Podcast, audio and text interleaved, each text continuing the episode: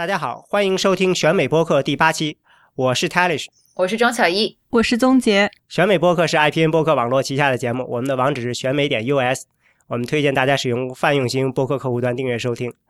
嗯，选美团队同时在知乎上开设了专栏，在微信上开设了公众号，也欢迎大家关注。另外呢，我们已经开通了会员，加入选美的会员呢，可以收到会员专享的每日资讯，每月三十元串联有料的美国政治讯息。嗯，而且这两天呢，我我实际上收到了好几封这个读者来信，说能不能回购以前就是订阅之前的那些过刊。嗯，现在我跟吕如意商量，结果是呢，我们现在好像暂时还没有技术上还有一点困难，所以呢，等我们把这个技术困难解决呢，会第一时间通知大家。今天呢，我们的主题呢是继续这个呃非法移民的问题。嗯，为什么说是继续呢？是因为上一次呢，其实我们等于是从横向的，从这个各个角度呢谈了一下非法移民，但是给人的感觉就是好像呢，我觉得呢就没有讲这个美国呢，实际上他们是怎么样试图去真正去解决这个问题的。因为听着好像说这个问题很复杂，但是呢，其实并不是说那些呃政治家他们。没有去努力解决这问题，实际上呢，闹成这么僵呢，还正好是他们花了好多时间去解决，但是呢，解决并不成功。那么我们今天就准备呢，大概讲一讲这个非法移民这个问题呢，在历史上到底是他们是怎么样试图去解决的。呃，其实要是真的往回追溯，其实可以追溯到很久以前了。呃，为了让这个话题呢，能够在一个控制可控制的范围内呢，我们决定呢，就从一九八六年的这个。呃，移民法呃来讲，因为这个其实是代表了现在这个对非法问题、移民问题解决的一些基本的这个方法呢，在那个时候呢，就在这个法里呢都体现了出来。还是请宗杰先来介绍一下为什么会出现这个一九八六年的这个移民法吧。其实，在美国近代移民法的历史近演历史上，有两部法律非常重要。第一部法律是一九六五年的移民法，这个法案。嗯，在很大程度上决定了美国现在的合法移民为什么会是如何进入美国，并且拿到美国公民身份的。但是，一九八六年的移民法对非法移民这个问题非常的相关，是因为它立法的本意就是为了直，就是直接为了解决非法移民的问题，以及更好的控制国内的一些呃低技术劳动力。存在以及对于美国的，对美国本国劳工的一些冲击啊，我看的说是六六五年的移民法的时候，当时墨西哥的给的他的那个份额还比较高，好像是一这个三点五万，所以其实呢，当时呃冲击不太大。后来把它也跟其他的国家的这个份额呢放到一起了以后呢，这样的话呢，非法墨西哥那边的等于是移民的这个限额就。降下去了，所以说非法移民就真的变成非法移民了。嗯，这个是一方面的原因，另一方面的原因是一九六五年的移民法解除了，就是取消了对于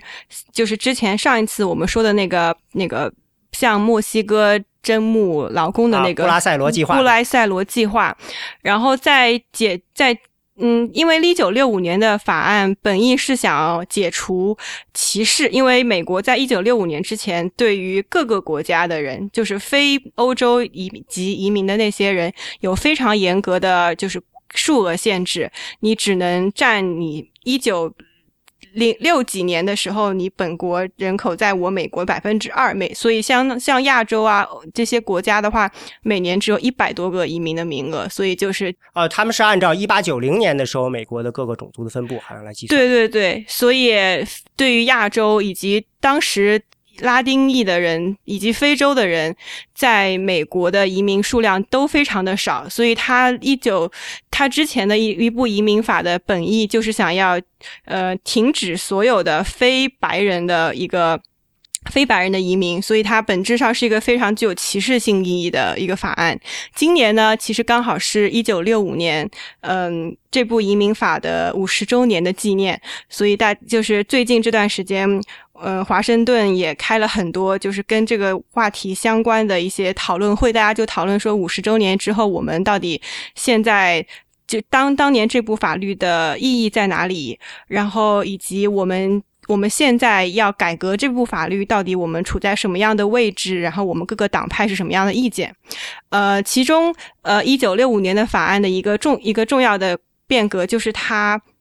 取消了那个八取消了那个嗯，向墨西哥征。征劳力的计划，嗯，同然后在这样的一个情况之下，但是与此同时，墨西哥在一九六五年之后的经济情势并不是很好，所以也的还是会有很多人从墨西哥。到美国来打工，然后这个时候他们因为没有了一个合法的渠道，就变成了一个非法移民的这样的一种形式，而且是在一，而且在一九七零年之后呢，美国政府已就是也逐渐的开始表现出一种并没有在强力的执行他的移民法，就比如说虽然你是非法移民。到了美国，然后在这里工作，但是我并没有就是非常花很多时间和非常很花很多精力去把你找出来，然后把你递解出境，然后这个在这个，所以美国一九七零年之后，墨西哥裔的有还有中美洲这些国家的非法移民。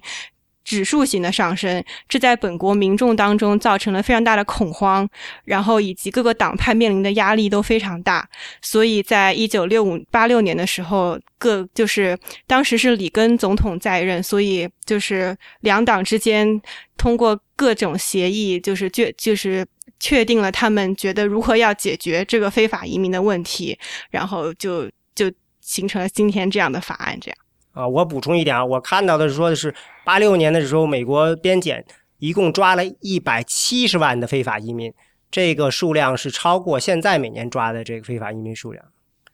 对对，嗯，所以说可以想象一下当时这个呃进来的这个非法移民的数量有多么巨大。嗯，其实好像总共进来的应该有多少？几百万人在美国。现在的话，一共是有一千一百万人。对，在当时的时候，我印象中九零年是三百五十万。对，差不多是这个数字。但是，但是你要知道，其实很多人来这边并不是一个长期定居的模式，并不是说我一直就在美国了，而是说我可能农忙的时节，就比如说。秋天的时候，我来这边打工，但到天气冷的时候，我就回墨西哥了。所以你只能就是你可能三百五十多万是一个峰值的一个数值，但是并不是说全年都保持在这个高水平。嗯，但是呢就是呃，为了解决这问题呢，是罕见的把这个从这个呃用工的这些企业和农业。另外呢，包括呢这些工会啊，各方呢都拉在了一起，大家做了一个大妥协，在这个到最后呢推出了这么一个呃这个移民法。嗯，我记得这个 Simpson Mazzoli 法，他当时呃这个 Simpson 这个议员他就是特别得意的说呢，我们是呃这个移民法就是一个三条腿的板凳，我们认出来这里有三个问题，然后呢他们把这三个问题分别击击破了。呃，应该第一个就是说要就是边检，嗯，另外呢就是阻止呃这更多的非法移民入境，另外一个呢就是是这个用工的问题。呃，如果我记得当时印象特别深刻的就是，嗯，在这之前呢有一个很重要的问题就是非法移民在美国工作，如果你雇了这个非法移民，那么这个责任到底是谁？呃，就是是你这个。呃，用工的人有责任说，我一定要找这个合法移民，还是说这个责任并不是在用工者？我记得在一九五几年的那个法案中呢，意思就是说呢，呃，如果收留非法移民住宿那是非法的，就是说你不能把房子给非法移民住。但是呢，用工呢是不是非法的？这个实际上企业就是希望是这样的。呃，他觉得这个找出非法移民这个问题不应该是由企业来完成的。但是在这个八六年的法中，似乎就是企业。把这个，他们把这个责任扔到企业身上，就是说，这个用工者呢负责说你不能雇佣非法移民。另外呢，好像还有一个农民的这个问题，就是因为美国南部大量的农场啊什么，他们非常需要用工，所以你要解决一个这个农民用工的问题。所以呢，当时呢说是要弄出了一个叫做 H 二 B 签证。嗯，最后一个就是大赦，当时罕见的用了一个大赦。呃，这个。其中好像这个农民工的大赦条件也特别的宽，也是向这个这边这个南方的一些农场妥协了。好像是你只要在美国工作四个月就可以申请这个大赦。对，嗯，因为一九八六年的嗯法案，他们其实它的立当时的立法的基础也非常深刻的影响了现在美国的美国的一些 presidential candidate 在讨论如何解决非法移民这个问题的一些思路。就比如说，我们要保护我们的国境，不能让。没没有经过授权的人越过这个国境，那就那一般这就意味着在国境上建立边防线，设立各样的边检，然后或者说呃更多的就是用一些高科技的手段，然后去检测你，比如说你这个货车里面是不是有把是不是货底下面有人，然后就是其实是在呃偷渡一些人进来。然后还有一个呢，就是我们要保证这些非法进来的人在美国挣不到钱、找不到工作，所以我们就要惩罚那些雇佣了非法移民的人。然后，但是对于那些已经在我们国内呃待工作的人，那我们在采取了这样的之前的一些。预防性的措施之后呢，我们决定给他们一个美国公民的身份，这样，呃，所以这个现在这个这个三个这三个要点，其实都是目前最近这段时间移民法律改革讨论的非常重要的问题。对，但但是呃，有这么几点就是可以大概说一下，呃，第一就是关于对于在嗯禁止雇主雇佣非法移民的这一点，当时八六年的。呃，移民法改革并没有说，呃，雇主说他说的是雇主不可以雇佣呃非法移民，但是并没有就是是说你不可以知道这个人是非法移民，你还雇佣他，knowingly hire。对对对，但是但是如果但是所有的企业都会说，我并不知道他是非法移民，所以你所以你并不是说你你这个说法没有把检查这个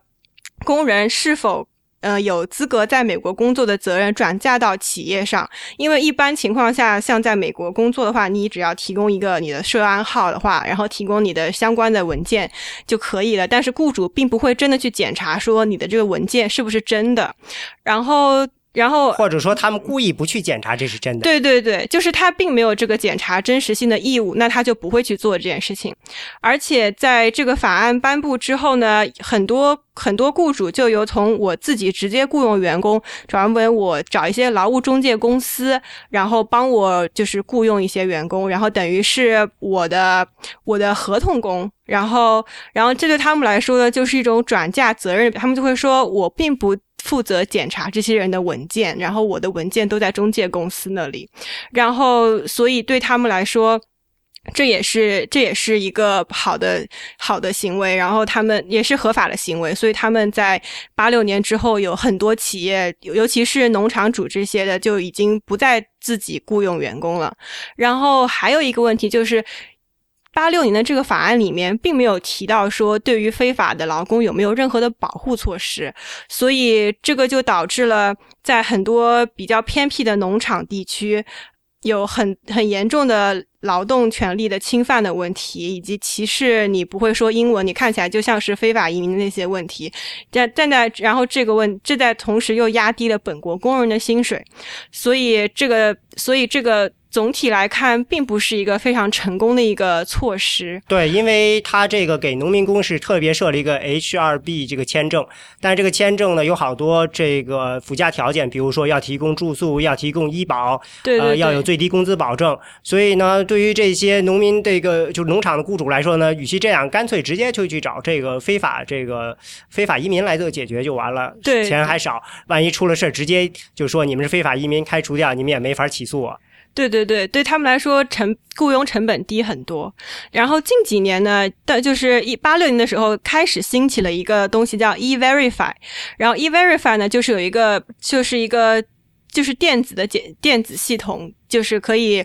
把你的信息发到一个网一个网上的数据库里面去，然后检查你是否有工作许可证。然后，但他并没有要求说雇主要强制参加，他所以雇主现在都是志自愿参加，就是你愿意参加的话你就参加。当然，你参加之后是会有一些好处，就比如说，呃，像中国学生很多雇佣的那就是很多那种 STEM graduate，就是在一些科学方面就是 major，然后比如说做。计算机啊，类似之类的。然后 OPT 的时间会比别人要长十七个月。然后这个十七个月的时间，只有你的雇主是用了 E-Verify 才可以享受到的。如果你的雇主不用 E-Verify 的话，你就享受不到这个优惠。所以，所以现在科技企业以及很多金融的企业的话，越来越多的人在用 E-Verify 这个东西了。然后这个其实我看了看，它实际上是一九九七年才开始的。就是因为他们意识到了这个呃，这个限制这个呃非法移民用工的这个很难，所以说，因为因为实际上你想，你等于是呃给这些商家的一个额外的一个等于是加了给他们加了一条，就是你需要去验证对方是不是非法移民，这个对他们来说都是成本。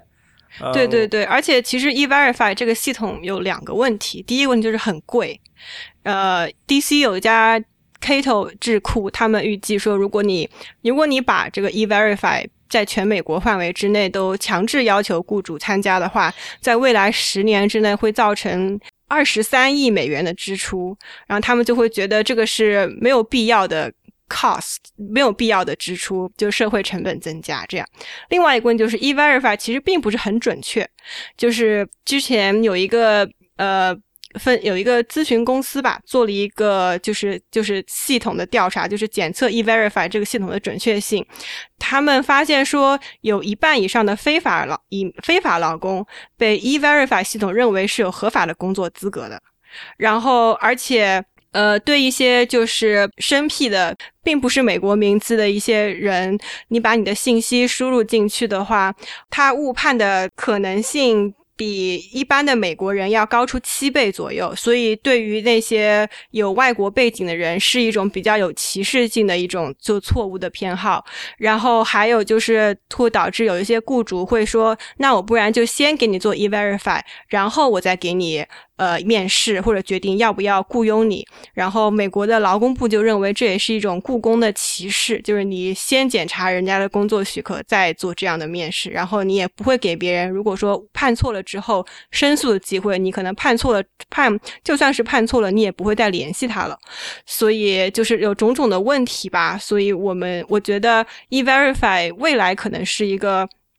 呃，长久长远来看是一个趋势，但是呃。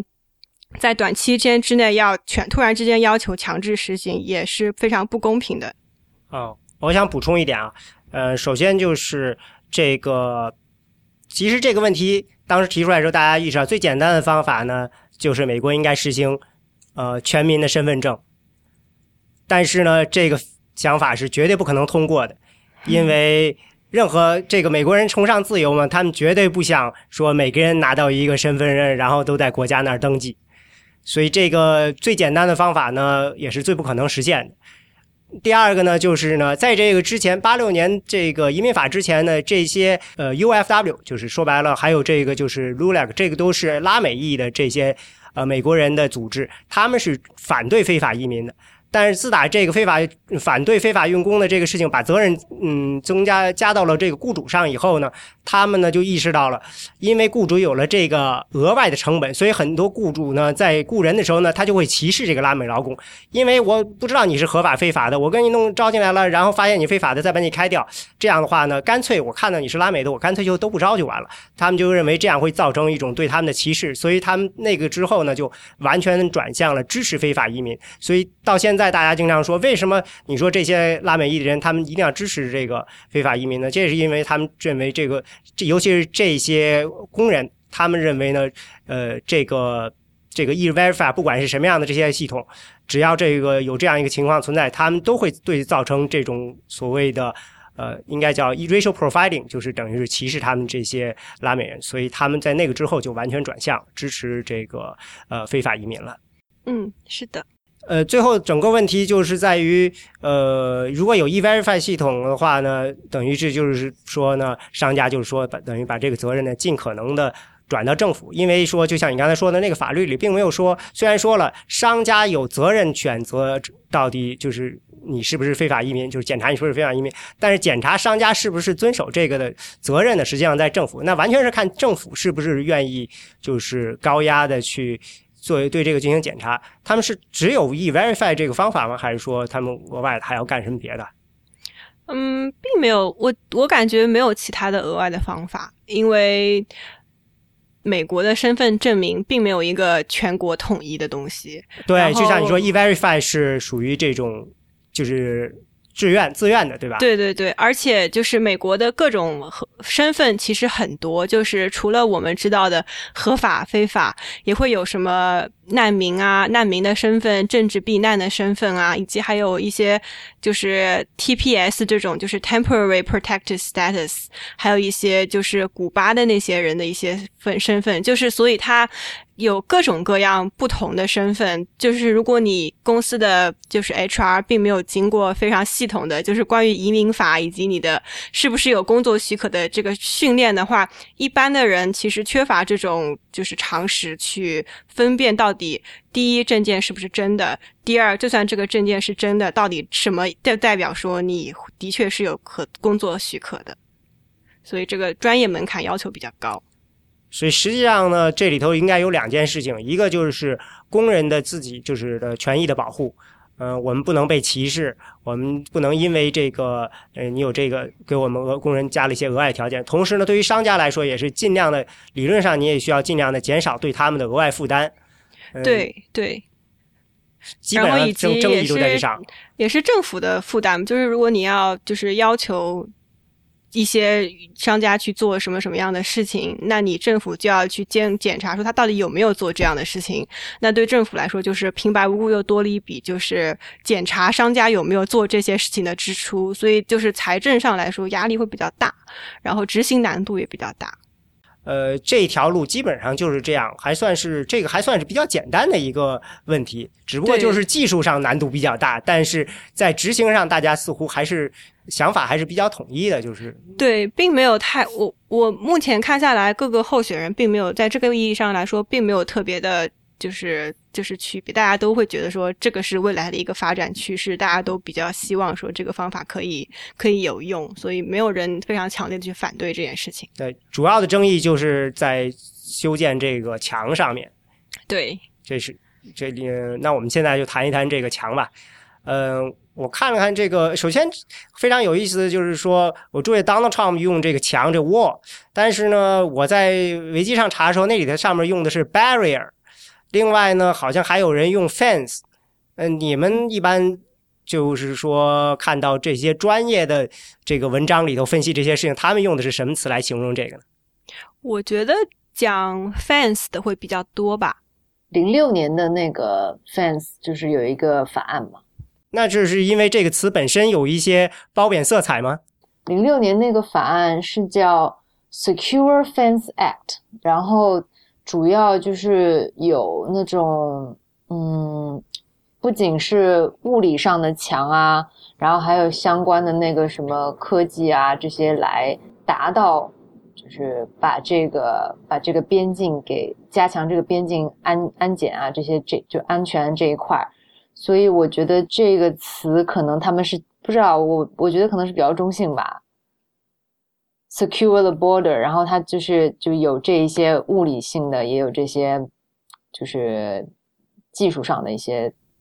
来隔离掉这些非法移民。就这个 fence，我觉得有这个意思。对，而且其实也有那种在边境上巡逻的那些队伍，就是在比如说他们知道，嗯，你是怎么把人偷偷运进来的，都会在那整套边检体系。你是对对对，所以所以就是 fence 这个词就是涵盖的意义比较广，我觉得比 wall 这些比较粗糙的东西、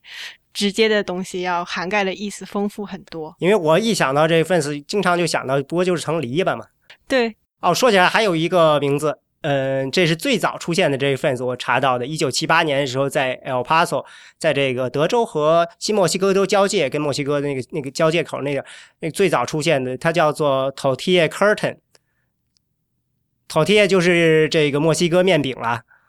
嗯。他说：“这个是一九七八年，这时候这个就像你说的似的，呃，七六年，我印象中七六年的时候是墨西哥的这个呃，它的配额跟合并的。七八年的时候，那个 El Paso 那块就呃开始建，那个时候就建了一个就是铁丝网，大概有十二点五迈。我觉得这个 curtain 跟那个就是二战那个铁幕，二战之后的铁幕有对对对对对点相似。这个这铁丝网，这铁丝网反正是，嗯、据说好像说很快就都是动了，因为剪一剪就开了。让让我想起那个，我不知道你们有没有看过，有一个就是 Johnny Depp 演的一个电影叫做呃亚里斯，这是梦游亚利桑那对吧？Arizona Dreaming。没有哎，那个那个片子里好像一上来讲的是 Johnny Depp 就是回忆嘛，说他老爸就是一个这个边检的，然后说边检的工作，说边检的工作就是每天早上沿着边境呃开车，然后看到有非法移民经过的呃这个痕迹，就小心把他们的脚步给抹掉。哦，对啊，是喜剧嘛，就保帮他们吗？嗯，非常冷的笑话。但是的确，美国的边检管理其实非常成问题。就是第一，就是其实更多的是就是在这个在这个队伍里面从就是就业的一些呃联邦雇员们，其实本身并不是素质特别高，所以而且。嗯，其实应该这样说，一九八六年那个我移民法那个 ERCA 的那个改革，其实只是导致了边境管理和预算执法预算的缓慢上升，并没有导致说这个问题就是这个部门非常切实的强大起来。可能大家还没有意识到这个问题有那么难。对，但是就是那个时候可能也并不知道说到就是并。并没有把这个问题当做是一个特别特别严重的跟国家安全相关的问题，就觉得说他们只是来打工的，那也没有什么怎么样。但是真正切实扩大这个部门这个职能的权利的，其实是九幺幺事件。然后九幺幺事件之后呢，美国是数量级的加大了对于就是国土安全这些布防方面的投入，然后以及就是像你的边检啊，你的各个就是 port of entry，像一些机场啊，他们。大，他们很大花了很大钱，就是投入了一些高科技的技术，然后以及，然后更加，然后，然后与此同时就更加注重他们跟墨西哥的那个边境，因为这对他们来说是整个一套的国家安全的问题。对，我经常看到有人就是说，他们认为这个基地组织会通过这个呃美墨边境以非法移民的身份过来。对对对，就是非常非常怕，所以那个时候就是各种各样的猜测都有。所以在所以刚刚巧姨讲的那个二零零六年的那个啊那个那个 act 是急剧的增加了这个部门的实权。所以像现在美国每年花在管理边境和移民执法上的那个钱，比 FBI 然后那个 Drug Enforcement Administration 那个管理那个禁毒的那个组织，然后以及就是管烟酒啊，然后草，然后烟酒这些的一个 bureau，以及 Secret Service，还有各种 U.S. Marshals 加起来的还要多很多。就是你你把那些预算都加起来，再加上 NYPD 一年的就是 cost。其实也比每年花在管理边境上的钱要少一点。然后他们九幺幺之后在边境上投入大概一千一千亿美金的钱，这样，所以他们现在呃。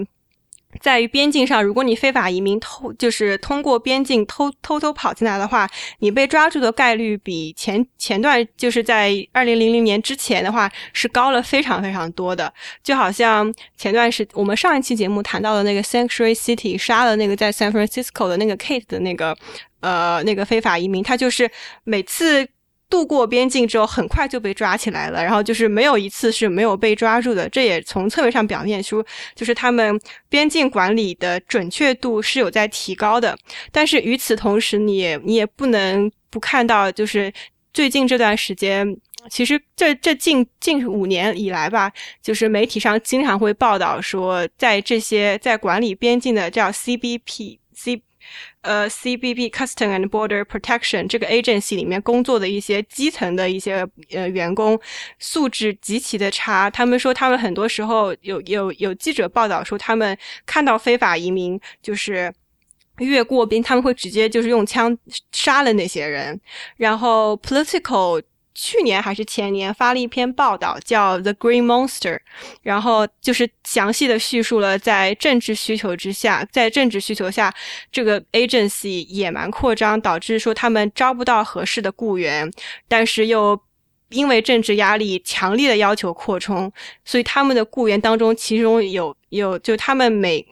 呃其中有一个数字是说，他们每一天都有至少有一个 CBP 的公务人员。犯了罪被抓起来的，然后他们其中有讲到一个例子，是说他们在边境上抓到了三个洪都拉斯的非法女性移民，然后，然后有一个当时在 Texas 的一个一个一个一个基层的工作人员，他就把这三个人就是放上自己的身上，就把他们带走了，然后把其中的两个人带去了树林，强奸了他们。他们还是三个是好像是一个妈妈带了两个女儿，然后还杀了。他们的妈妈，然后把另外一个人带去了他自己家里面，然后继续虐待他。然后这个人就是有非常之前在加入 CP 的就有非常严重的就是犯罪问题，但是他们因为实在是没有办法招不到合适的，就是年轻壮丽的男性，然后就也招了他。所以这对他们来说已经成为了一个非常严重的问题。呃，就是我我就是想推荐，就是有那个嗯 PBS 有有一个那个纪录片儿。就是讲这个，它就是因为在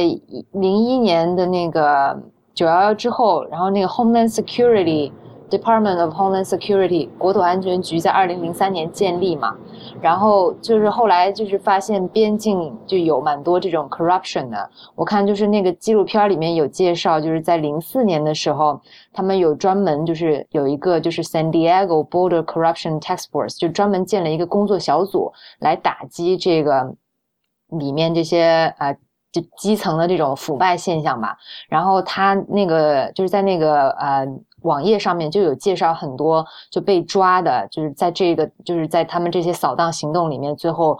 就有点像落马的这些就是腐败人员吧。然后他们很多人都是因为在这个，因为整个边境是有几个主要大就是大的一个就 office 几个点嘛，就是就是他们会就很多人就是跟那个。比如说墨西哥边境的这一些人贩子是蛇头什么的，是就有关系，然后就偷偷就是他们塞钱给他，他们就趁着那个就把把他们放进来，就有这种事情。然后零四年的时候就有一系列的这种就是打击行动吧，我看他有列了一些就是这些人的就 corrupted gatekeeper 的这些呃案例吧，到时候我可以发给那个华老师，华老师可以分享一下。你知道为什么会出现这种情况吗？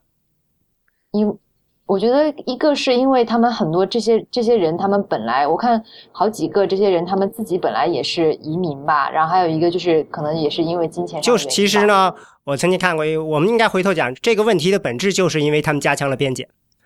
呃，我们现在回来说，因为我们其实没有讲这个边这个墙是怎么建起来的，咱们是管它就叫墙吗？还是管它叫篱笆呢？啊，对，这个最早的就是现代意义上隔离带，这个应该是一九九零年在圣地亚哥开始建的嘛，因为呃，主要的当时偷渡的这个口岸就是在圣地亚哥嘛，所以就开始在那儿建嘛。我记得是九零年时候开始的，建了一个十四迈的。后来那个那个现在这个建的这个呃这个墙呢是两层的那种。那个时候在圣地亚哥建那墙，最后建的是建的是三层的，所以一般人是非常难跨的。嗯，就是因为这个事情，所以呢，在从圣地亚哥那儿越境的人，就是被人数呢是可以说是急速下降。九四年的时候有三十万人，到零四年的时候就剩两万人了。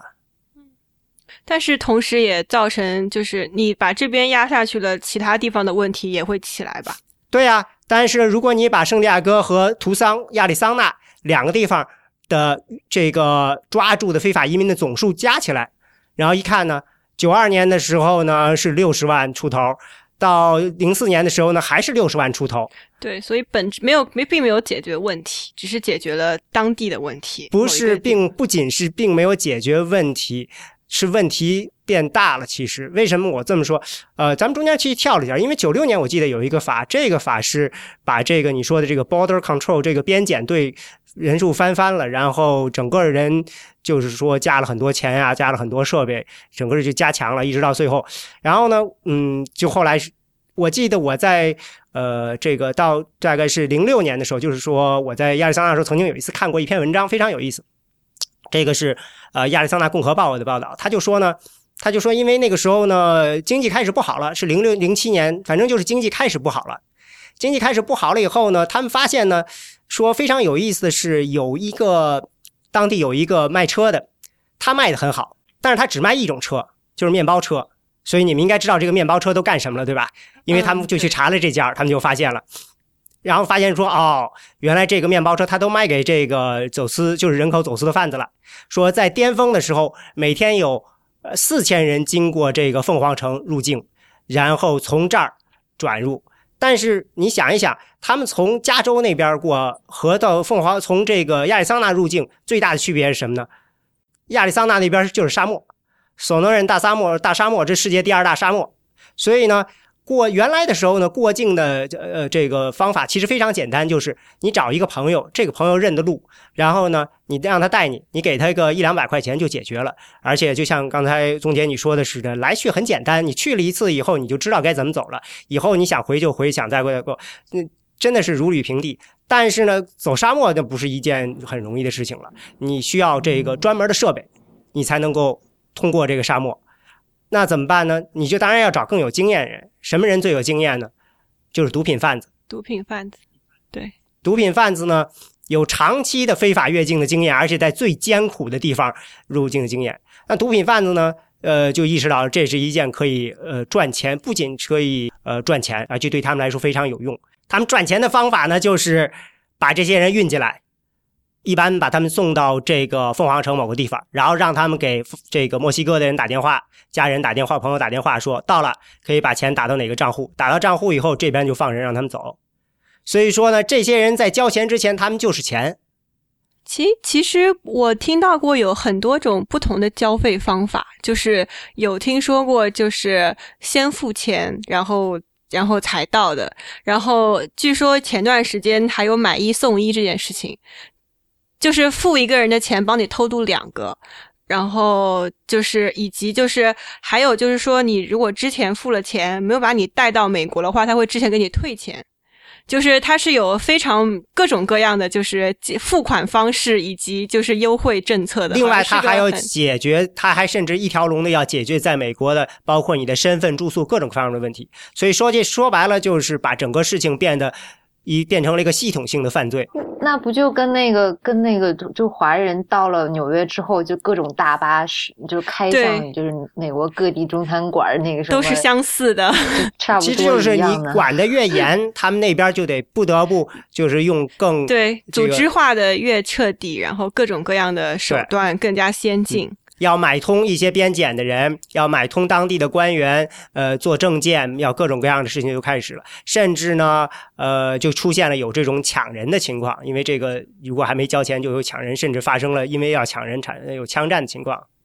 对，另外还有就是还有这种呢，就是说他们把这个其实对他们来说，这个钱跟毒品的钱还是有差距的。所以呢，这些人会帮他们贩毒吗？不用，他们可以用这些人来引开这些边检的人。哦，因为边检的人现在就面临着两波，有有他们要查这些贩毒的人，也要查这些呃，这个等于就是非法越境的人。所以说呢，他们就遇到过说有这种，他们故意先放出一波人入境，这个反正这些人被抓住了，对他们来说没有什么代价，炮灰啊，就。可以这样说，当然了，可能事实比这复杂，因为我只是看了那么一篇文章，就觉得这个事情。但那个亚历山大共和报那篇文章的的，其实基本的结论就是，因为我们加强了边检，所以我们不得不面对有组织的犯罪。对，就是他把一个本来是非常，嗯，小。特别业余的一种犯罪方法，变成了必须要依靠专业的犯罪组织才可以达到的一种行为。然后，这个对他本身那个边境执法更是加强加大了压力。而且，我之前有想到这个，突然想起来，之前看上期推荐的那个讲中国那个。偷渡的那个，他说有一个环节，就是说，他说有一段时间之内，就是从海上偷渡去美国特别不容易，所以他们就会把人先带到中美洲那边，然后从中美洲那边到墨西哥，然后从墨西哥那边边境过检，然后呢，对，然后说那个中国的那个萍姐，她就是特别。办事特别地道，所以他就觉得他负责的人就一定要送到，所以他就会就是给一些钱给墨西哥当地的人，然后就说你们帮我做掩护，就是我我我我带一车中国人就是过边境，但是你们呢就装作你们是要你们想要自己走过去边境，然后就把那些 border patrol 的人给我引开，然后就可以把中国人带进来了，还是很有意思的。对，但是我其实也很想很想说的还有一点就是说，呃，其实嗯，他这种通过加大对于边境的保保卫，然后，嗯，也另外一种程度上增加了非法移民想要入境和出境之后再回来的成本，所以这个从本质上就改变了非法移民来美国的这样的一个生活状态，因为很多人对他来说，墨西哥是他家。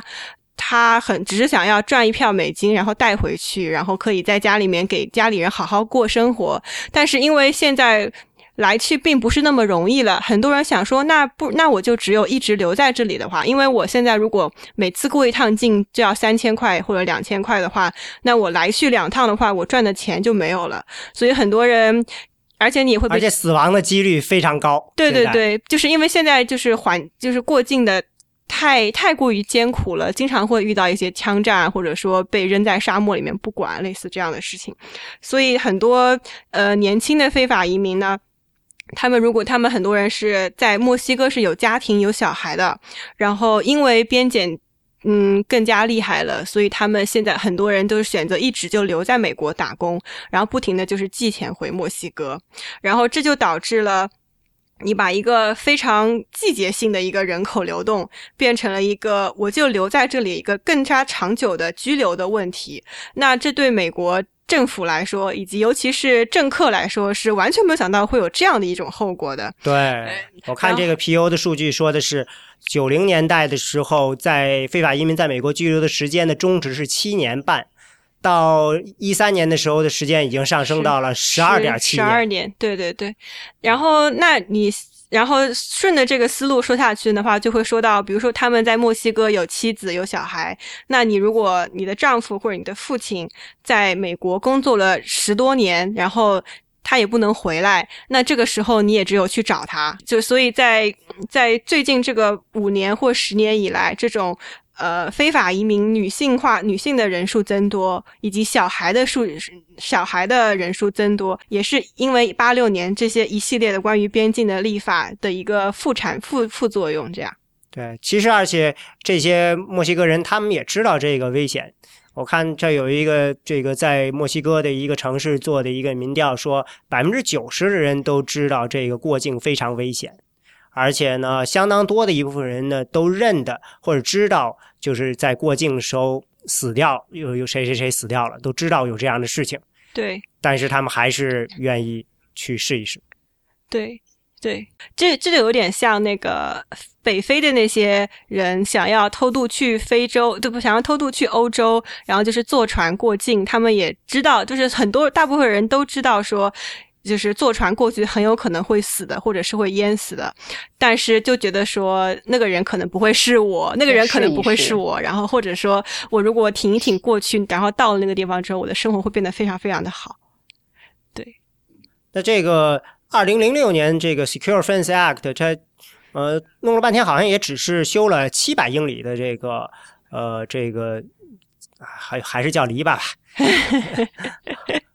呃，七百英里的，就是，但是美墨边境其实有两千英里长，它还是有很大相当一部分没有覆盖。对，因为整体如果全部覆盖的话，这个财这个财政支出。非常非常大，而且你还要定期去维修，然后你还要去管理，然后这个就是好像有人之前给 Donald Trump 的移民计划就是算了一笔账，就说他要修这个墙要花多少多少钱，反正好像是一个非常非常夸张的天文数字。那个还然后也并不包括说你每年要付的一些维修的费用以及检查的费用等等等等这样。对，那这个有估计，我看了说是一英里大概四百万到五百万，但是那个。GAO 这 Government Accountability Office 政府认为价钱肯定会比这个高，然后呢，你说要有维护的话，这边对 US Army Corps of Engineers，它预测是二十五年的维护成本是一千六百万到七千万每英里，加起来就是呃四百七十亿美元，就是如果说照现在的这个。这现在这七百英里的这个这个篱笆，而且还不是全程的篱笆，是是部分是篱笆，还有部分只是来阻挡这个车辆的，就是造的不是那个篱笆，而是就是有点像这个诺曼底登陆的时候在海滩上插的那些呃那些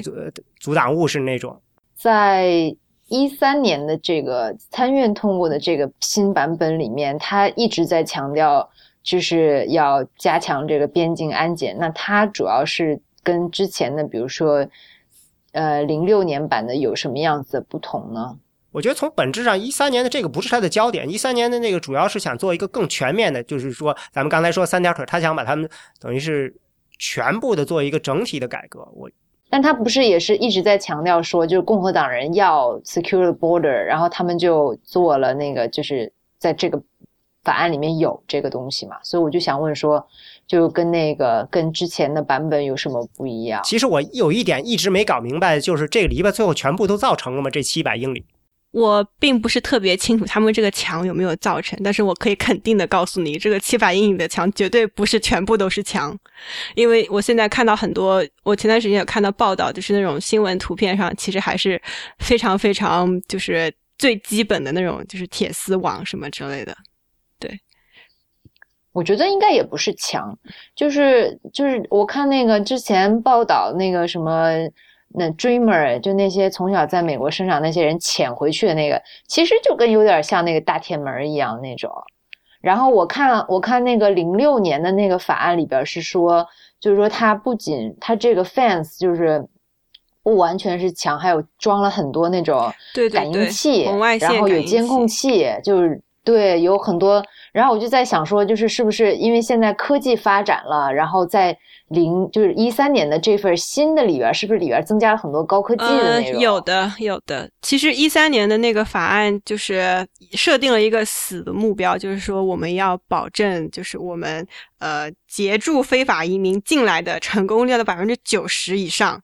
然后，所以他们为了实现这个目标，就是说我们要增要要增加害，我们要雇更多的人，然后建更多的就是边防站。然后我们要再再支持一些嗯非常高科技的，就是探测的一些感应的一些仪器。然后你要你要允许就是 National Guard，就是美国的那个自卫队，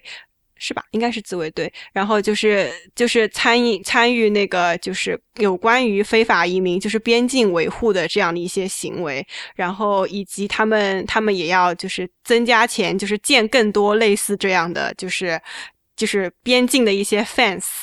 具体的形态还真的不是很知道。具体是以墙呢，还是铁门呢，还是铁丝网呢？还啊，我记得是双层的那种，双层的，因为你等于是要连续爬过两个，所以比较困难。这个不是比那个圣地亚哥。是 Stephen Colbert 在他的那个 The Late Show 里面调侃那个 Donald Trump 的那个说法吗？就啊，Donald Trump 是意思是要全部都建成这个，而不是像现在似的有一部分是这样的，所以。Donald Trump 等于是把成本又增加了，对，呃，好像这个我看还没有建完，对，零九年是建了六百万，而且他们还有另外一拨人可能还是想，而且 Donald Trump 的意思好像是想真的要把这两千万全都给建起来，他也只是表正只正说说而已，对，正说说而已。有一些部地方的确是非常难建，而且我记得刚开始建的时候还。国会还特别通过了，就是说不做任何的关于环境保护方面的任何的这个审查呀什么的，因为你在那建一个可能人挡不住，但是把很多动物迁徙啊什么的全都给挡住了。而且其实坦白来说，你建更多的墙，对于你更好的抓住那些非法移民入境。又多有多少那种 marginal 的 benefits 呢？其实我觉得非常有限，它只是更多的是一个政治方面的一个传导这个意识，就表示说我正在就是保护这个边境。但是其实大家都知道，你再再投入再多的钱，其实你也最多最多能上一两个百分点吧，但是并不能就是彻底解决这个问题。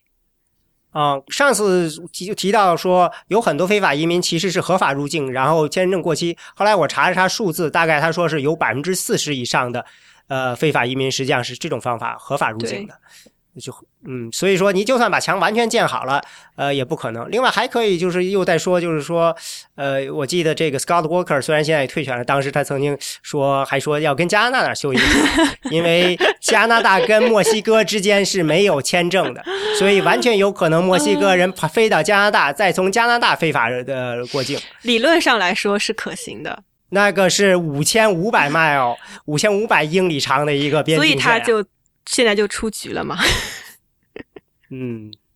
对，所以这就是下一个问题，就是你单方面的跟在边境上修个墙，呃，这件事情毕竟是一个国际行为，这不太像是说你说我在国内去抓捕这些非法的移民，因为这是你国内的内政，一定程度上是内政了。但是你在边境修个墙，这对这个墨西哥政府这个还是有影响了。嗯，他们肯定不应该，呃，肯定不喜欢你就这样，呃，说建就建，就在我们两边这儿建一个，也不跟我，等于是实际上是没有跟墨西哥政府打好招呼，是单完全单方面的，对吧？嗯，其实在美国国土上建美国的墙，为什么一定要？就是我我我非常肯定的是，墨西哥政府一定事先知道这件事情，但是它应该还是在美国领土上的。对，从各个角度上来说，跟墨西哥的关系比相对来说比较小吧。呃，应该还是有关系的，因为我记得他们这个墨西哥那边的，就是上层人认为这个对他们来说是一个很，就是很让他们失望的行为。我看就是每次墨西哥的那些什么元首来美国的话，移民都是必然要讨论的一个问题，因为等于是算美国的就怎么说邻居嘛，嗯，邻居如果不好的话，就会影响到就是你国内的情况，所以每次的话，他都会有谈到，就是说要求墨西哥内部的这个要整肃啊，然后就是有一些就对墨西哥政府提出一些求，要求他们就是解决你的毒枭问题，把你国内的犯罪率降下来，这样你的人就不会那么觉得对墨西对，就是类似这样的，对。对，每次都是这样子的调调。如果你再说到加拿大的问题，那这个墨加拿大和墨西哥之间是没有任何签证的，那你不可能再跟加拿大真的建建一个墙，所以那你的一个解决办法，你就得跟加拿大说，嘿，加拿大，你不能让这个墨西哥人随便来你们这儿。其实，其实真的有数据证明说，有墨西哥的非法移民是会去加拿大，然后从加拿大的边境进入那个美国的吗？我很好奇，会不会有这样的数据可以证明他的这个观点？如果因为如果，我印象中是有，但是是很大的一个问题嘛，就是呃，就这不就是你如果赌的真的狠了，就是大部分的人其实还是通过这种方式过来，也也不会就是从加拿大过来，而且不是我我不我不会觉得说这是最重要的部部分的问题。我我觉得加拿大就是，如果是一般，就比如说从加拿大真的飞进来的话，我觉得美国因为在九幺幺之后不都建立很多那个 data，就是都有就是相关的这个数据库什么的，那都是恐怖分子啊！人家只是这个是非法移民嘛，想当非法移民，但是他们去加拿大是合法的。你们之间没有任何的这个签证的要求，可以自由的飞个呃去飞去加拿大，任何墨西哥人，就是因为那个 NAFTA 那个北美那个经济和自由自由贸易区，对啊所以就是导致了有这样的一种行为。当然了，我是认为是说，如果你真的把那边境给做绝了，那大家如果还真的想去美国，那什么样的想法都会有的。因为你当初一百多年前，呃，第一刚把中国人给排掉的时候，很多中国人就是从墨西哥入境嘛。对，但是也有从加拿大过来的，就从对，也有从加拿大过来，所以当时的规定，我印象中是，就算你从加拿大过来，呃，就算你在加拿大入籍了，再从加拿大跑过来，你的还，你还是不能够入美国籍。因为中国人就是不能入美国籍嘛，就是对，所以说并不是说因为你是加拿大人，你就可以入籍了。我要查你原来是哪儿人。个你是 ethnic Chinese 的话，就是不适合入美国籍，这是当时的那个对 Exclusion Act。对，说明有很多人还是从加拿大过来了，所以他们要把这个情况给说出来。对，所以我会觉得，你如果这样去想的话，那可能下一个问题就是说，但防守住你的你的国境，如果是如此的。呃，不切实际，或者说财政上来说不切实际，外交上来说也不讨好的话，那那你应该怎么办呢？我觉得就是只能是解决目前可以解决的问题，你不可能去就是超过你的能力范围去做一些非常绝对去控制这个问题的一些事情。对，哎，我其实看到了一个很好的解法，我他们的观点就是这样说：，因为墨西哥的生育率一直在下降，再过这个三十年，可能不需要三十年，反正在二零五零年以前，墨西哥那边的生育率就已经跟不就是说降的低到了他们已经不能够支撑长呃输出人口，嗯。所以这时候进入美国的人的这个呃数量就会下降，因为这这个国家自己它需要人呃这个有足够的工作。对啊，而且墨西哥其实这几年在拉美。整个来说，经济情况相对比较好，而且墨西哥也成为了拉美那一带比较穷的国家，想要移民去墨西哥去移民去墨西哥工作的一个就是一个吸铁石。所以，其实拉美这这个地区，呃，在最近这五年。一一零年之后，就是关于人口流动的问题，已经不像是过去一样，完全只是去美国。那已经开始有各种各样小的地方是值得各个移民去的地方。所以，我我会觉得，尤其是现在，嗯，美国国内对于到底我们的非法移民数量是在增长还是在减少，对民众。是一个非常敏感的问题，然后对政客来说，各个方面都是要各种说，一个说增长，一个说并没有增长，然后各种用数字去证明他们的观点。但我印象中你说过，好像墨西哥非法移民的数量已经低于其他的拉美裔的了，或者说他已经不是那么他在他在慢慢的下降。应该说，就是墨西哥人在美国的数量。这几年并没有非常显著的增长。我是说涌入的非法移民的角度，或者在美国的墨西哥非法移民不是合法的，非合法的可能还就是非法的。我印象中，非法移民也并没有就是怎么并没有增长。我觉得好，我记得好像是在一零年左右的时候是一个高峰期，但是最近这几年的话，呃，应该就是逐渐减少，但是中美洲的数量是在上升的。所以我印象中好像谁说是中美洲的人现在已经超越了墨西哥，成为了。这个最大数量上来说还是差很多的，因为墨西哥比六百多万，其他中美洲的国家加起来可能也就两三百万的样子。增速吧，对，就是墨西哥墨对增增长的增长的绝对值可能会中美洲会就是进入美国的人更多，非法移民更多是不是来自 墨西哥的了？因为因为现在一出了经济危机，零八年经济危机后，反而很多，而且有很多墨西哥人可能也都跑掉了。对对。对，说说大赦吧。对呀，这就第三条腿就是大赦。首先，大赦这个事情，呃，实际上是里根非常支持的一个想法。对对对，嗯，这个好像是说，呃，我印象中里根是属于那种特别特别乐观的这个的人，他一直是认为说，美国是世界的灯塔，既然那些人愿意投靠到美国来，我们就应该给他们一个加入美国的机会，而且呢，从这个自由用工的角度，他也强调说，这个市场就应该是自由的，想进来就进来。所以他是非常罕见的。这个按照现在的话，是现在这些共和党人这个言必里根，但是都不敢提他的这个对移民上的这种开放态度。对，因为里里根的，我我到现我现在回想起来，非常好奇他当年是怎么样跟他党内的人协调，然后完成这一个。这个 deal 的，因这个这个这个改革的，因为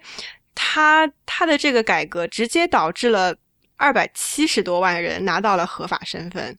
然后拿到了绿卡之后，五年就可以申请成为美国公民，然后这个这个对于美国当时的人口来说，应该是一个很大的冲击。这个谈到这个问题的时候，还要再谈到一个一九六五年的那个移民法改革，当时呢，呃。当时他们就是设立了一个移民的一个就是偏好的一个系系统，就是说我对于美国的美国公民的各种各样的就是亲戚也好啊什么之类的，呃，我比较你你就可以马上成为美国的。那个绿卡，然后你就可以五年之后就可以转化为转化为公民。然后这个当时呢是 Republican 的议员提出的这样一个想法。然后他们说的这个想法就是说，我们虽然一九六五年的这个移民法，呃，本意是要改变这种对于各个不同的少数族裔，亚裔也好，拉丁裔也好，非洲裔也好的歧视，所以我们要开放，就是这个。限额系统让他们自由的进来，但是呢，我们强调这种就是 family base 的这样子的一种呃移民的这种 preference 的系统的话，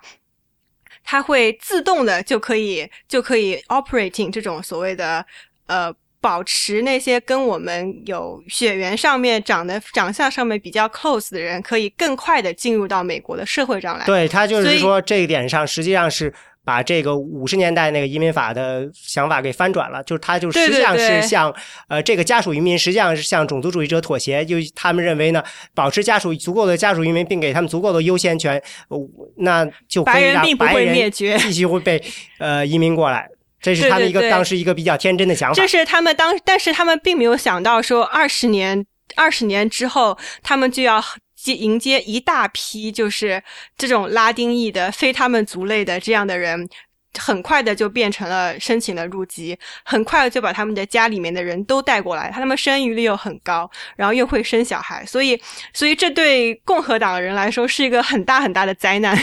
对，而且嗯，那些移现在就是说，就算合法移民，他们其实很快就想到了，就是所谓的叫链式移民，就是只要有一个人拿到入了籍，然后就可以把家属一个一个搬过来。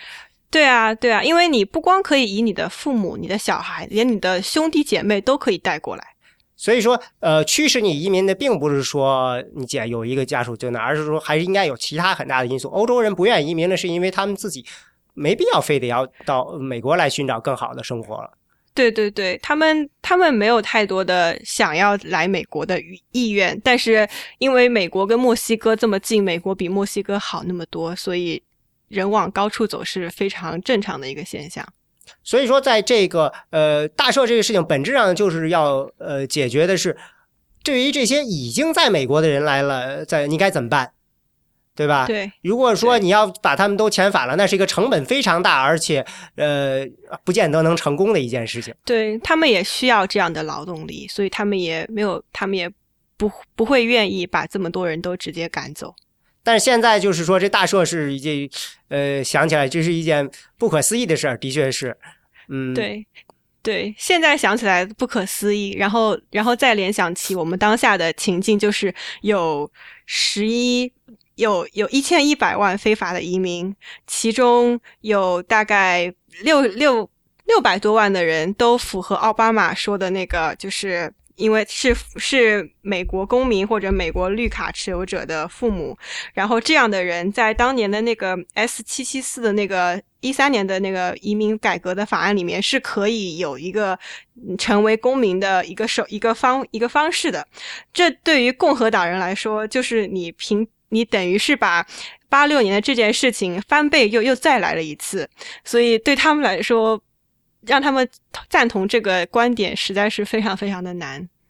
对，嗯，其实这嗯，当时做了这个大赦以后，到九零年代，大家已经觉得，就是共和党已经觉得这个不划算了，所以呃，我觉得民主党那边也知道这件事情很难再再翻一次了，所以他们才提出了像这个叫 Dream Act 这样，等于就是我们退一步，好，并不是把所有人都大赦，我们大赦的是那些未成年人来美国，并且呢，要么就是入伍了，或者是上过大学的人，等于就是已经退了一大步了。对，而且那个 Dreamer 这个群体总体来说是跟美国主流文化价值观非常相似的，而且 Dream 而且 Dream Act 这个里面是对你的教演教育的水平是有非常明确的限制的。这个是美国第一个，就是因为就是根据你的教育的水平的状况来决定你是不是可以就是。Qualify 去就是拿到这个身份的这样的一种方式，所以所以大家都觉得说 Dreamer 是一个比较优质的一个移民的 potential，但是因为他要求你至少是高中高中毕业，或者说你正在高中读书这样，但是对于大部分的非法移民来说，百分之六五十以上的人都是没有高中水文化的，所以他们就会觉得你们对我们国家来说并不是非常非常有用的人，你们还会冲击我们本国一些，比如说非洲没就是黑人以及这样就是并没有很高文化水平的人，所以这就是比较 controversial 的一个东西。但是就算是这样，Dreamer 这个事情他还是通不过呀。对，并没有通过。所以后但是在这个 Dreamer 在各个州倒是都开花了，很多地方就是都有相似的，比如说让这个 Dreamer 享受这种教育啊，他们可以去就是在大学里面跟那个享受州内学费，就蛮多有类似的，比如说纽约啊、新州都有类似的这种跨党派合作的法案通过，然后纽约没有通过吧？纽约的 Dream Act 没有通过。纽就是就是加州是有的，然后 Florida 好像也有，但是纽约没有。纽约是连就是努力了两年都没有通过。但是纽约的呃学校，比如说 NYU，就是就是因为它是私立学校，它不需要就是公立就钱，所以他就就这个实际上是我的一个在 NYU 的同学，他们搞了一个这样的 team，然后就跟就是 NYU 的就是奖学金的办公室就是商就是谈判了一个学期，然后最后他们就决定说是可以把可以提供给他们就是本国学生的那个就是奖学金。然后其实像我感觉 City College 就是纽约市立的大学。也也也开始就是为这些学生提供奖学金这样，但是呃，纽约州因为 Governor Cuomo 一直对这个事情觉得做了这件事情对他没有太多的政治的好处，所以他一直都是呃，只是表达了一下支持的意愿，但是并没有最后就是要 push 这个 bill 通过。他这个 Dreamer 里头，他非常有意思的就是数字，就是他要求你要在美国至少待够五年，好像美国人特别喜欢这个五年这个。对他们觉得五年左右时间，你会变成跟我们有差不多价值观，就说你会了解我们的价值观。五年是一个同化的过程。对，我觉得还挺挺 make sense 的。好像这五年是从十八世纪的时候就已经是这样的了，就是入籍你要经过五年才能入籍，什么东西都是五年。对对对，现在现在绿卡变变成公民也是至少要五年时间。对对啊，就是我就说这五年似乎就是这样一个。其实美国的这个五年在全世界范围之内来说是相对比较短的了，因为德国是要八年的，然后有些国家就是八年是在欧洲那边比较通行的一个年数。美国的这个五年在很多人看来是相对就要求比较宽松的了。嗯，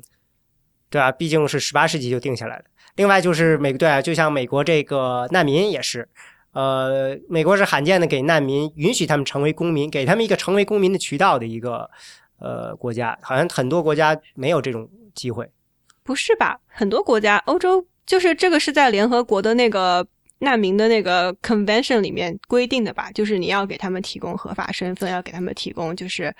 就是工作的那个 work 合法身份和成为公民不是两件事，不是一件事儿。我说是美国允许难民成为公民，但是你如果有合，但是但是我我记得欧洲有很多国家是最后是会给你那个欧洲护照的，这个可能要再看一下。但是我印象当中记得有叙利亚难民在澳大利亚这些国家，如果申请了那个避难的话，最终是可以成为公民的。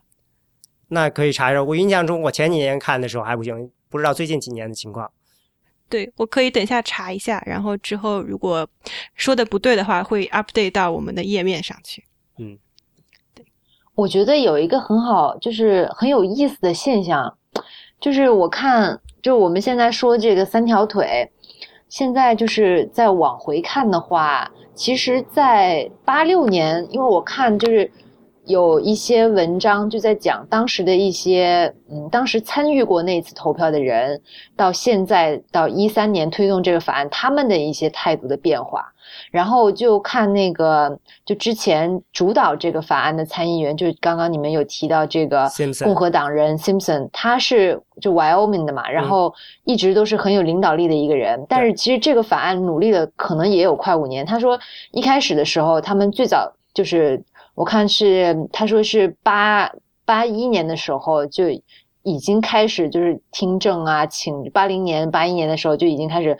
就是请这些什么呃相关的专家，然后来做就举行听证会，然后开始写起起草这个草案，然后在参院呢有通过几次，但是一直也是堵在众院里面，众院一直就是没有过，然后到到最后就是。八六年投票的时候，其实也非常非常的险，因为他最后投票的票数是六十三比二十四，就是就也是就比较 party line 的那种，所以我是觉得到现在的这么多讨论也是怎么讲，就比较很还是这种党派的这个立场有蛮多，还是还是挺像的。啊，我觉得，所以这个问题上呢，就得很可能里根起了很大作用。如果换成一个民主党的总统在那儿，你就很难做这件事情了。这就跟这个通过这个自北美自由贸易区，一定得是民主党的总统在上面，才能够把民主党那边儿这个反对的声音给压下去。对我，我从某种程度上来说同意这个判断，因为毕竟从表面上看起来。Republican 如果通过了这个法案，相对来说会比较吃亏。嗯、但是也不一定，因为如果如果他们可以比较积极的推行这种改革的话，那大家会把这个 credit 就给到他们这个党上，所以也也也可能之后会稍微支持他们党一点。但是现在这样，他们的这些行为还是不行。嗯，不过当时的确，我估计他们也没有想到过这个事情会变成这样，就像因为他们当时以为这是就是 one time thing，就是做了一次之后就之后就不用再做这样的事情了。对啊，小玉，你不是就是说像凯西奇当初就支持了吗？对，卡西奇当时他就投票支持，后来他就现在现在他要选总统，他就觉得说他就非常 regret，他后悔这个选择了。但是其实也就是说，这些总统候选人都要面临一个你你反悔了，那你又怎么看待里根呢？那凯西奇，我印象中他说的还是很艺术的意思，就是说当时有当时的决定，现在如果就算是现在回到过去，里根还是会做出这样的决定的意思。反正我 我还是支持里根，但是我呢现在又不支持了，反正两边都说圆了。因为我我是觉得就是像他们拉美裔很多，比如说信天主教，家庭观念很重，然后也比较就是在很多社会议题上比较保守。其实，在很多就是很多议题上面跟共和党其实是靠很近的，但是而且就是怎么说，就是在比如说啊、呃这个里根。然后还有零七年，零七年当时是那个 Ted Kennedy 跟呃另外那个是谁？就是他们他和那个呃 McCain 他们两个人，一个民主党一个共和党，想要推在零七年的时候想要推这个呃移民改革，然后当时小布小布什也是一个非常的强力的想做一个全面的移民改革的人。对他们也是非，就我是觉得共和党人，一个是他们在他们就是有，就之前吧，就不能说现现在的共和党估计没没法没办法囊括进去，就之前的很多这个他们就是对家庭观念很重，他们就会觉得说，就是宗教信仰也很强的，他们就觉得说，哎，我们应该去帮助我们的 neighbor，帮助我们的邻居，然后应该要就是。就是帮助这些人走出这个阴影，然后就是到当时的这种就是共和共和党内的这种比较积极的这种合作态度，也是一直在推动这个去去做这个事情。包括现在就一三年的话，McCain 啊，或者他们这几个对对对，大佬什么的，也都是比较中建制派、中间派的这些人，他们也都是比较推想要去推动这个事情。但是，嗯，就情况变化的，就是说现在党内的这种保守势力，共和党党内的保守势力这两年是越来越强，所以就阻力也就比较大。那那其实当初小布什想推也没有推动啊，全面改革的问题，嗯，确实阻力很大。当时小布什实际上就是想用这个呃 gas worker 这种临时工和这个大社做交换嘛，当然不是一个全面大赦，也是个小的大赦了，就等于是有限的大赦。但是这个东西在那个时候就已经大家已经无法接受了。我估计是因为非法移民涨得太快了，嗯，对，因为我觉得八六年的这个怎么讲？八六年的这个立法，它当时就是这个 Simpson，他每次他基本上哈，基本上每次国内要推动这个移民改革的时候，他和他当时的那个共呃民主党的搭档都会出来写那个，就是就是呃在那个报纸上发社评什么的，然后就在讲说，哎，我们有什么样子的 lesson 可以，就是就是我们有什么样的教训可以从那里面得出来什么的。然后我就觉得他他他自己是一直都不后悔说，呃，帮助两百七十多万的人从这个阴影里面走出来，是因为这些人就他就非常的 proud，就非常的自豪这个事情，所以我就觉得就是嗯，现在的话很多就是他现在往回看，当时他在立这个法的时候，可能好心是好心，但是很多事情就没有考，就是怎么说后果，就是没有考虑到，或者是当时没有想到很多外部的原因，比如说他想说，哎，要要三条腿，其中很重要的一条是要加强边境，但没有考虑到说，哎，这个加强加强边境的话，没有钱。然后就是到九十年代的时候，在国会才开始拨款啊，九六年有一这个法案，对，就九六年一千两一人呃百万吧。对，然后就开始有做这个事情。那但是这已经是已经是晚了很久了，然后已经是呃这个推推行这个大赦一段时间，已让美国已经成了一个很有吸引力的磁石国家，让大家愿意进来。然后中间就是有很长的这个 gap，还有一个就是说他没有料到很多外部环境。比如说，这个就是没有想到，就是墨西哥的这个国内经济状况啊，他们国内的这个贩毒和这个犯罪率啊，没有考虑到，就是呃，这个好多，比如说外部的这个什么呃呃，这个叫什么？就反正各种外部原因，他们没有考虑到，没就是因为外部就他们的这个邻居们家里不好了，大家就自然就跑到美国来了。就这个这个东西，他他没有办法去管别人的事儿，对他想管好自己的事情。但是如果你别人的事情没有你没办法帮你的邻居的话，别人就会来麻烦你。对但是其实一个法案出来了以后，总是不完美的，总是会有很多很多的修正。如果你看这个对它修正，一个法案出来后的接下来两年会有相当多的修正。呃，最大的例外就是这个 Obama Care，所以你可以想而知，这个之后两党之间的关系有多惨。我看当时这个就之前有参与过投票的，就一个是叫那个 Iowa 的那个 senator，他当时也是就是在现在要你说八六年代，八六年的，你对的，嗯。就是那个叫 Chuck Grassley，啊、嗯。他是他是当时他当时好像就是还是那个 judiciary judiciary committee 的人，然后就还比较就是 junior，然后现在已经蛮老的了。他当时他现他就这一次就反对声音就还蛮大的，他他是那个共和党里面比比较比较响的那种反对的声音吧。他就是就是说，哎，当时的一个当时的一个错误就是说，哎，我们先。就先要啊 legalize，就是给给这些人合法身份，但是没有没有考虑到要先加强边境安全，所以现在就是这就是一三年的时候就很明显能够看到，就是说很多这个共和党人都喊着说，哎，没有没有先加强安呃没有先加强这个边境安全，就不要谈什么这个大赦，不要谈这个给他们合法身份，什么都不要谈。就现在一直就要求这个东西，然后就对奥巴马的就是也非常的不信任，所以就是整个整个整个怎么说气氛，国会里面的气氛就不是不是很支持这个东西。从一定程度上，你不得不承认，这个把这个他们大赦这件事情做起来，远远的比这些边检呀什么的要简单的多，盖个章就完了。对，对对，这是最不讨巧的一个一个一个，就是而且双方之间就是吵吵吵得非常厉害。然后我看那个，就当时 Simpson 他也有写过一个，呃，在 New York Times 有发过一个那个就社评嘛，呃，有一个发了一个评论，他就在说，他说他就现在就想想说要解决这个办法，就要就是全国范围内就都要求 E-Verify。他现在是他们，他现在就跟他的这个当时的搭档就一起写了这么一个东西，他就说。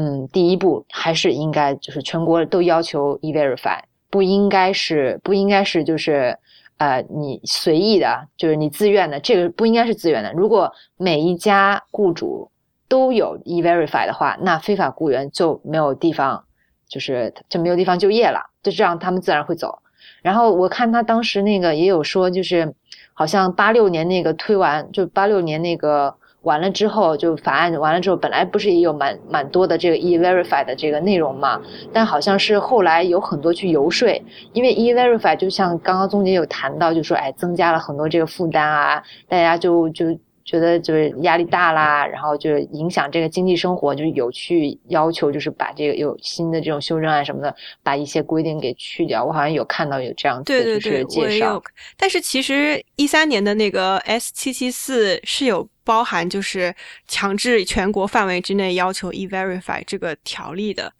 所以他又他又决他又加大了对于边境的支出，然后又又合法化了人，然后又又要强制要求了 e-verify，还解决了 H1B visa 的 cap 问题，还就是不再采用之前的那个就是就是。呃，家庭 family base 的主导的这种移民，他们反而就是现在开始就有那种就是呃点数的系统，就是看你的教育水平怎么样，你的工作怎么样，所以更加偏向于高技术人才的移民。所以我感觉到现在看来，一三年的那个移民的那个法案是两党的怎么讲？呃，参议院的议员经过就是激烈的。讨论之后商量出来的一个相对比较中立的一个法案，但是我们也会觉得是非常好，就是相对来说比较公正，就是两党的一些诉求都有考虑到，但是就是之后没并没有在众议院通过，所以所以也比较遗憾。之前就是有看那个，我觉得也是挺有意思的一篇文章，到时候也可以分享。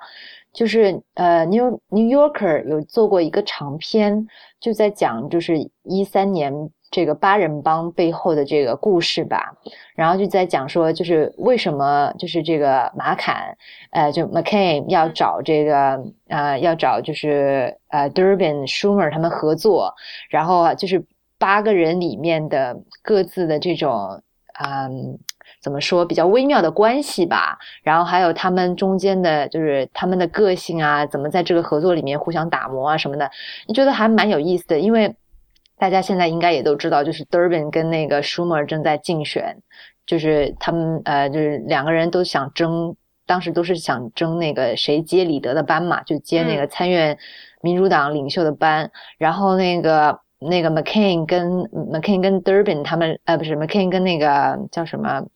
呃 Graham 他们两个又是就是好搭档嘛，就是都就比较比较比较愿意就是跨党派去做一些。大的这种比较大的这个修正案，所以他们是怎么说，算是比较有这种嗯政绩，就是对想有政绩野心的这种的，对想要留一点 legacy 的这种。然后后来他们就在想说，我们要找谁，要啊，就是这种面孔能够能够吸引到更多的这种听众，能够把我们的信息更好的传递出去。然后找了卢比奥啊，然后就怎么去找其他这些人，这就还蛮蛮有意思的。然后就是说之前他们有想拉拢一些更更保守的一些人，但但是这些一直在就是这个 citizenship 的 pass to citizenship，就是这个入籍途径这一块一直谈不拢。后来就是把把这个人给踢掉了，然后又换了又换了新的人进来。所以我就说，就是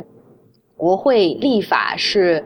非常非常就是复杂的一个事情。就是说，这个法要能过的话，就一个是要看你这些发起人、倡导人，这个这是 sponsor。还有 co-sponsor，他们的他们之他们中间就是这种谈判的技巧啊、人脉呀，然后很多也要看，就比如说这个党派里面，比如说呃领袖啊、党鞭啊，然后有没有合作意愿？对，有没有合作意愿？然后就说现在的话，就比如说一三年，就感觉参院。当时参院这个八人帮声势是很浩大嘛，动不动就上那个周日的那些节目啊，去去介绍啊，然后就做很多这种倡导，而且拿到了很多背书嘛。当时不是很多这个公呃，就是拉美裔的这个社团啊，还有什么都有给他给他们很多背书。当时就是。像在零七年的时候，零七年那个法律就是后来好像是有有一些拉美裔社就是社社团就自就突然就突然就本来还挺挺期待的，后来到最后就没有背书，然后就不没有那个怎么说动力，就说这个一个就一个法案要造声势嘛，你你要有民意基础，你要很多人给你站台，给你给你拉票，然后这个总统不能说要否决，就是要很多多方面的因素在里面，所以觉得。感觉一三年当时，因为因为我们就是华华文媒体这边就很关注嘛，就觉得是很大的一个事情，然后也是觉得哎，好像很有希望的样子，就关注了一 对这六月份一三年六月份过去完了就九月份到八月份，一直就是一直等等等等等，就众院一直都通不过，就是就是到众院就缺少了那个动力，就没有像在参院里面有的这种呃这些。议员就是众议员里面就没有这种就比较有有野心的政治家的政治家眼光的这些人，对对，因为因为这怎么说？当时比如说当时那个八六年那个也是在在参院过了，然后众院一直通不过，然后等了新的一届众院上来之后又再来，哎又没过。就说因为众院的话，它的这个两就两年两年换届嘛，所以大家的话就肯定就不想。就没有会就看的会怎么说？可能看看问题会比较短时一点，对，就没有想说，哎，我就想说我明年我还要连任，我就不想把我的这个政治资本都堵在这里，所以众院的话就会比较难。对，所以说，呃，众议院的 Speaker 伯伯纳辞职之后，呃，未来未来的路还是更难走。对的，就是伯纳已经是很努力要去把大家拉在一起了，现在他都不干了，哎。那是因为二零一二年共和党输了嘛，所以输了后必须得改嘛。他们当时的内部的认为，这个呃输就输在了这个拉美裔上，所以他们当时有很强烈的欲望要解决这个问题。但是他们也最近这段时间跟现在跟一二年相比，并没有改变什么，拉丁裔还是更加不支持他们，他们也没有这个意愿、动力要改变这个问题。他们是想改变的，问题是在于呃里面，但是他们的 presidential candidate 并没有就是强烈的要讨好拉丁裔选民的现在。我觉得有啊，布杰布啊，就就他只只 有他和卢比奥啊，但是但是出名的那些人，就是还是以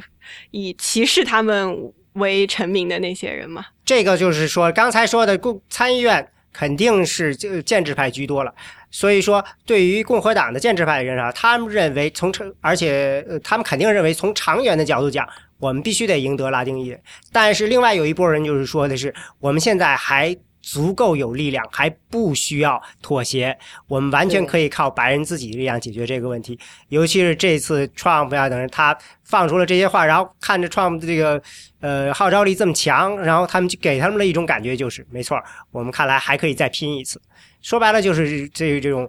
这个东西到底是不是个幻觉？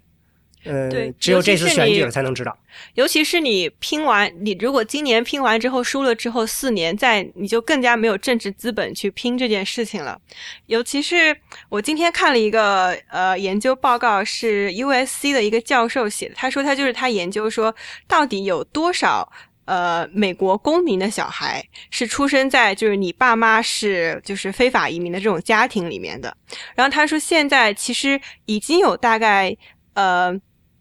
就是这样的小孩，在美国大概有六百多万，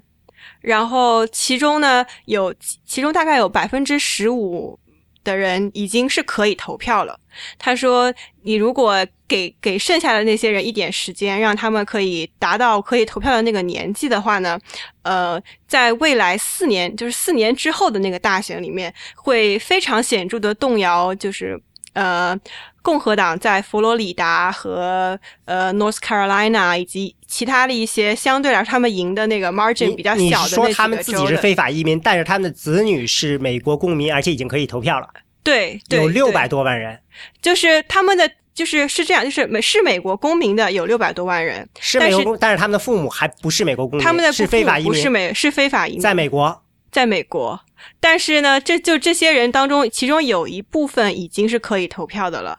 但是因为我看到的说的是超过十八岁的人是六十多万。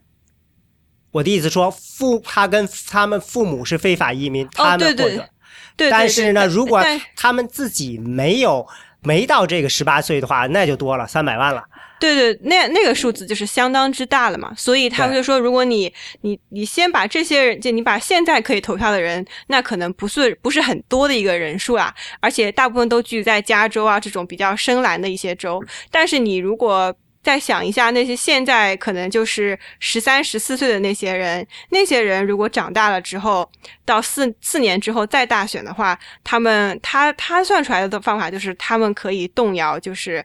至少在佛罗里达和北卡这两个州都是可以动摇他们的目前的优势的，所以他就说：“他说像这样的小孩，未来也是你躲不开的一种政治压力。”对他这个墨西哥裔的这个智库，他们那位知识研究，他们就是说画出了一条线嘛。这个墨西哥裔的他们影响越来越高，所以说呃，他们不是说估计是呃，理论上明年呃，共和党需要赢得百分之四十七的西裔的选票嘛。对，从另外一角度讲，所以整个这个问题，呃，我认为是不可能暂时在这个联邦这一级上做出什么结论，所以大家都在各州自己折腾自己的。对，我看到那个说是过去几年能出了大概有呃几百个这种，每年都能有上百个。这种各州自己的限制非法移民的，或者说支持非法移民的各种各样的法案，等于就是说，大家都觉得联邦那儿靠不住，靠不住了，大家就各自折腾自己的事情。对，因为其实移民法律本质上是联邦法，所以联邦政府才有这个权利去实行这个法律。但是各个州就觉得说，你联邦政府并没有做出什么事情来，所以我需要在我的职权范围之内做出我能做的一些事情。那保守的州就会觉得说联邦政府不够保守，我要更加保守。那相反的，开放的州就会觉得你给没有给他们足够的权利，所以我，所以我我需要做更多事情。所以就是目前所有的州的法律都是按照这两种光谱，然后就是按照这个这个 pattern 去做事的，就好像。我之前在的纽约州纽约市嘛，就单独给非法移民，就是给全纽约的人提供了一张 New York City ID，就是办了耶，你办了吗？对，办了。对，就是它是，就是它本本意上来说是给所有的纽约住在纽约的人都可以办的一个身份证件，但是它的其实最终的目的就是想要给在在纽约的那些身份是非法的人一个就是政府。给的一些给的一个证件，因为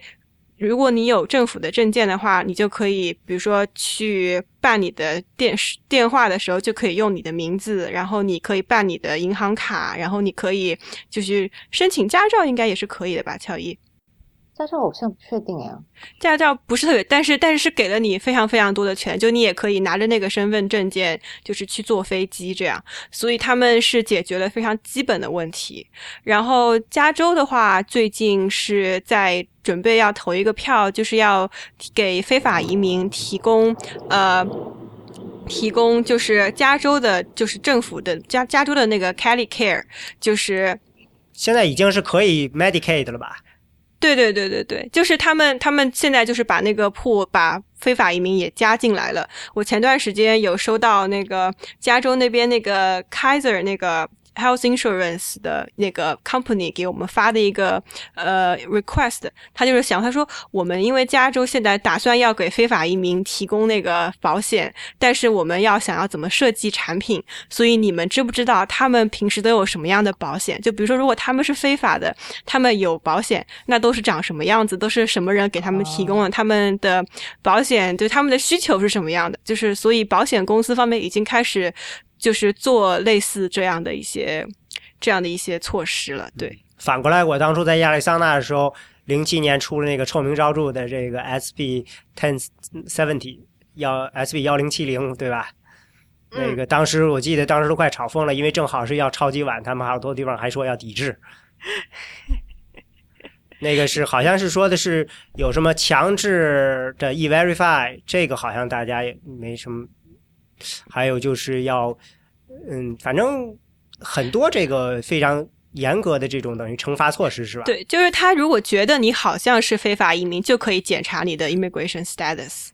啊，就是他只要觉得你 remotely，就是你看起来像是墨西哥人，你是拉丁裔，他就可以，就是警方就可以要求检查你的移民身份。啊，阿拉巴马也有类似的嘛，而且而且闹出了个大笑话，说是把奔驰的这个老板给抓了，就。因为奔驰老板没有带证件，然后抓到监狱里去了。对这样的事情就非常容易造成那种种族歧视嘛，就是你因为长的是棕色的皮肤，你就可能是非法移民。然后我也觉得这样的歧视在某种程度上促进了就是拉丁裔的人这种就是同族裔之间的那种 solidarity，就是觉得说我们是一体的，所以如果就算我是合法的，你是非法的，我也要支持你。嗯，对。所以这个事情，呃，暂时一时半会儿还挺麻烦的。嗯，各个州的各个州最后的法律都不一样，那最后还是需要一个联邦法律来协调的，要不然的话，这个不同地方，这个就是你你还是对于这共和党来说，你比如说 Sanctuary City 是这样这样地方，就还是会存在的嘛？因为有些州那些保护移民的州，自然会就是得到，你不可能把那样的非法移民的赶出去，对吧？对，但是最近已经有很多，就是之前完全抗拒 sanctuary，就是就是跟就是 secure communities 合作的一些比较大的一些城市啊、乡镇啊什么的，已经开始跟 ICE 就是谈判，就是我们如果加入了这个新的 PEP program。我应该，我们要怎么样合作？因为艾斯这次相对来说特别特别诚恳，就是他说他可以跟你一个一个一个细节的沟通，然后愿意跟每个 local 的 jurisdiction 沟通，所以他们这次的态度相对比较好一点。嗯，对。那，觉得这个呃，你们觉得是不是明年的这个大选，共和党人很难，还是有希望争取到这个西裔的选票？比如说，如果卢比奥真的，咱先不管他的几率到底有多大，如果他当上了候选人，你觉得墨西哥西裔的选民会支持他吗？嗯，因为他二零一三年那个，他后来又反悔了呀。对啊，他的态度好像比较那个，就是前后比较不一致。对，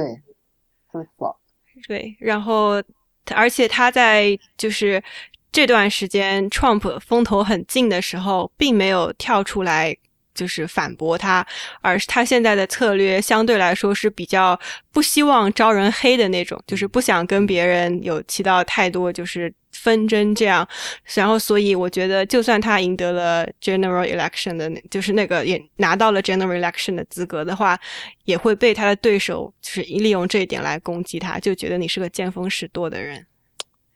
那实际上，现在在共和党的支持人里头，就是总统候选人里有谁对？西裔选民最有吸引力呢？这部是算吗？相比其下，嗯，就是他好像还守住了自己的这个底线。对，我觉得他整个的整个的策略都是像，就是为了保 general election 的，就是 vote，而并没有在太拼党内的选票。但是有可能这也不是个很好的主意。可是。可是，但是我我自己跟我一些同事，就是是本身是 Latino 的那种，对这个议题很关注的聊天，他们都，因为他们似乎，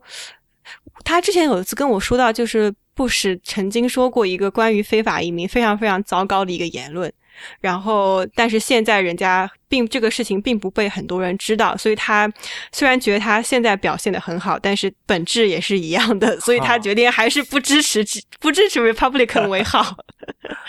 对，就是这种，就是互相能够 trust 很难嘛，就这种互相信任的这种关系很难，尤其是你一个你一个候选人，别人你觉得你跟他不一样，可是别人看的话就会觉得说你们都是一个党派的，嗯。那好吧，那看来对共和党来说，明年大选还是一个巨大的问题。嗯，前提是移民话题会成为大选很大的一个问题。但是我觉得，我们自己觉得过了这段时间的热头，大家应该就不是特别感兴趣了，因为 Donald Trump 已经没有那么就是 popular 了。我们觉得这个话题对大家就是了解过之后，应该就不会。不会再提，就是不会再那么经常提到这个话题。没有啊，这个是作为杀伤对手的东西会被民主党不停的拿出来的。我认为这个议题，因为他们需要争取到，他们最明知道自己需要争取到西裔的选民票。他们如果去争取的话，共和党不能放弃啊。我觉得如果他们是理性的人的话，他们不能放，不敢放弃掉这个选民的。所以，嗯，好，明年的大选会有的看的。谢谢大家收听选美播客。选美播客是 IPN 播客网络旗下的节目。我们的网址是选美点 US，我们的知乎专栏是选美 IM Election，我们的新浪微博是 at 选美 IM Election，中间没有空格。我们 Twitter 是 at 选美 US。最后欢迎大家收听 IPN 播客网络旗下其他的精彩节目：IT 公论、未知道、内核恐慌、太医来了、流行通讯、硬影像、无次元和博物志。谢谢大家。